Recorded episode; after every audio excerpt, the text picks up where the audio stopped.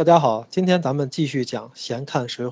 今天呢是咱们的最后一讲了，讲讲最终梁山的归宿。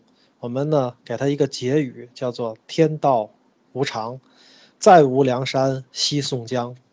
那今天呢，咱们讲讲从宋江起事开始到他结束，整个一部《水浒》书，我觉得它里面呢最核心的东西是什么？首先呢，宋江是一个叛逆者，这个叛逆者呢。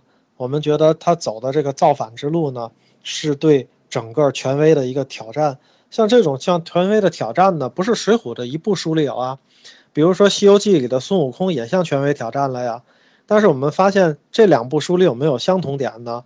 有，最终孙悟空也归于体制，是吧？他要去西天取经。那么宋江呢，最终也归于体制。说起来呢，就像我们每一个人，其实。年轻的时候，好像不管男孩女孩都有过叛逆的时期哈。那在叛逆的时期呢，我觉得就特别喜欢看孙悟空，就特别喜欢看宋江，又挑战权威，又武艺高强。然后呢，我觉得有几分像我是男孩子嘛，有的时候呢有几分期许能像他们一样。所以那个时候读《水浒》就跟现在读的感觉是不一样的嘛。就算把这个梦想寄托在这个虚拟的人物身上，现在网上有一个词儿叫什么叫 IP。对吧？还有一个词儿叫二次元。我觉得宋江呢，还有孙悟空呢，是我们那个时代的二次元的人物。当我们回归呢这个体制里去看，世界上不管做的多大的强盗，他们都会明明白白的知道自己是个强盗。而且我们发现，强盗只要做大了，就想漂白自己。之前呢有一部电影叫《黑金》，刘德华跟梁家辉演的，然后梁家辉演的是个黑社会，刘德华演的是一个警察。那么梁家辉就一直想漂白自己，参加这个台湾的议员选举。另外呢，还有一部呢片子大家都知道叫《无间道》，对吧？《无间道》里面呢，其实这个刘德华呢是派到警察里的卧底嘛。那么他其实时时刻刻的也想去漂白自己。其实呢，大家能把自己的股份交给宋江，最重要的也是觉得，如果他来当梁山的老大，自己的股份可以变现，变得更好嘛。其实千里做官只为财，你说风风火火闯九州的强盗，对吧？他们想的是什么呢？我觉得其实大部分人想的就是跟了宋江以后会有很多荣华富贵，哪天进了东京，是吧？咱们就把这个荣华富贵给享受了。所以杀富济贫啊，包括替天行道，我觉得基本上属于彻头彻尾的幌子，对吧？替天行道这个事儿又不是宋江做过，是吧？其他人都用过，这宋江为什么就不能用一次呢？是吧？几千年前，那么周武王灭这个这个商汤的时候，不就是替天行道吗？说白了呢，人家商纣王不管怎么着，在自己国家里面，对吧？就说你写的那荒淫无道，咱还不说这个荒淫无道是胜利者书写的，对吧？你说武王伐纣胜利了以后，那中国的话语权肯定是掌握在胜利者的手里嘛，对吧？人家就是真荒淫无道了，在家里自己没事杀个大臣啊，然后没事呢弄个跑落呀，等等等等，这跟你有一毛钱关系吗？对吧？这是人家内政啊，那你呢？事实上不是去干涉人家内政去的吗？所以呢？那就像现在的伊拉克一样，说人家伊拉克再怎么黑暗，用得着你美国去过去帮忙去吗？所以呢，就一个词能形容，叫替天行道。那武王必须得谈清楚了自己的合法性，然后呢，再说商纣王如何的恶贯满盈，而这个呢，才能够替上天讨一个公道，为人民做主。至于武王的部队呢，是不是正义之师、仁义之师？那我们要想当年的牧野之战，万一要是纣王赢了？这怎么算呢？那么仁义之师要是没赢，可这个事儿历史怎么写呢？另外一个就是仁义之师一定能赢吗？对吧？你说秦王扫六合，成吉思汗的铁蹄踏遍这个欧亚，他们难道都是仁义之师吗？那看来仁义之师不一定能赢。但是有另外的一点，就是赢了的部队一定可以说自己是仁义之师。说你们谁敢反对啊？绕了个圈子吧，说说宋江的这个所谓的仁义之师，还有忠义之名。哎呀，宋江要是真是忠义的话，他显然当初就不会给晁盖通风报信儿了嘛，对吧？那我们说呢，其实他还是想回归朝廷，想把自己卖一个更好的价钱，想接受招安。以宋江的精明，难道他不熟悉“飞鸟尽，良弓藏；狡兔死，猎狗烹”的规律吗？对吧？他在生命受到威胁的时候，他回了朝廷也没关系啊。在他生命受到威胁的时候，为什么没有选择再次的上梁山呢？他拿着那杯毒酒的时候，李逵可是劝过他的，说：“哥哥反了吧。”宋江怎么回答的？说：“兄弟啊，军马尽都没了，兄弟们呢又各分各散，对吧？如今呢，怎么能反得成呢？”李逵呢还比较幼稚，说：“我镇江那儿有三千军马，哥哥这儿有楚州军马，尽点起来，并这些百姓，咱们尽数起去，对吧？杀将出去，倒在梁山泊上快活，这怎么可能嘛？”宋江当然不会这么傻了，这个造反怎么能是说反就能反的呢？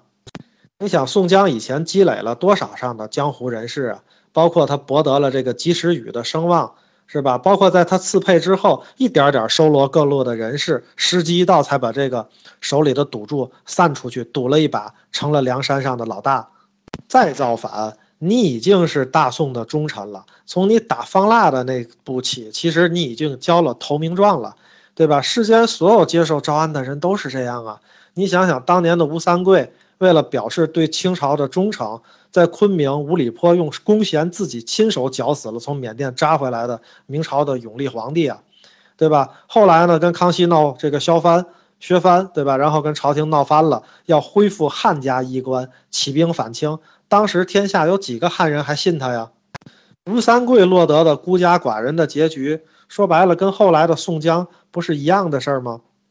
你宋江要不就有能耐。跟黄巢似的，说我反就反了，索性反到底，哪怕以后呢自杀，无论官家还是民间，都说你是条汉子，对吧？你一门心思想这个招安，招安之后呢，又去镇压什么王庆啊、田虎啊、方腊呀，说白了，你用这个都邀了功了，这很显然是已经把自己的立场表明了。江湖上谁还能认这个及时雨呢？说白了，江湖上不认了，朝廷也未必认的。朝廷想，这个人这么狠啊。怎么能靠得住呢？你看他去杀的那些都是同道者。我说心里话，每每读书及此，就想宋江真应该在征辽回来以后啊，赶紧来个卸甲归田，也许呢能落得一个非常好的结局。水浒的作者呢也不傻，他写到呢一章当年宋江剿灭王庆之后啊，领了赏，跟卢俊义啊并马出城，看到两个汉子在玩什么呢？胡敲。呃，胡敲呢其实就是咱们玩的这个，应该算是风葫芦吧。他说了一首诗，叫做“一声低了一声高，嘹亮声音透碧霄。空有许多雄气力，无人提携慢徒劳。”说白了，宋江觉得自己跟这个胡敲是一样的，需要有人提携。但是你想，宋江这样到朝廷里面招安的人，人们躲他还来不及呢，怎么可能去帮他呢？蔡京、高俅也就罢了。那两个人其实还真不是宋江最大的敌人，最大的敌人是谁？苏太尉嘛。苏太尉干嘛呢？苏太尉软刀子杀人啊！他向皇帝保荐的宋江啊，说让宋江率领旧部去征讨方腊。说白了，这就叫软刀子杀人嘛。等你的那些兄弟们都阵亡了，你的本钱都用完了，对吧？当年你积累的一百零八将都打了水漂了，也没跟没有力气跟朝廷再讨价还价了，那你的命运当然就是。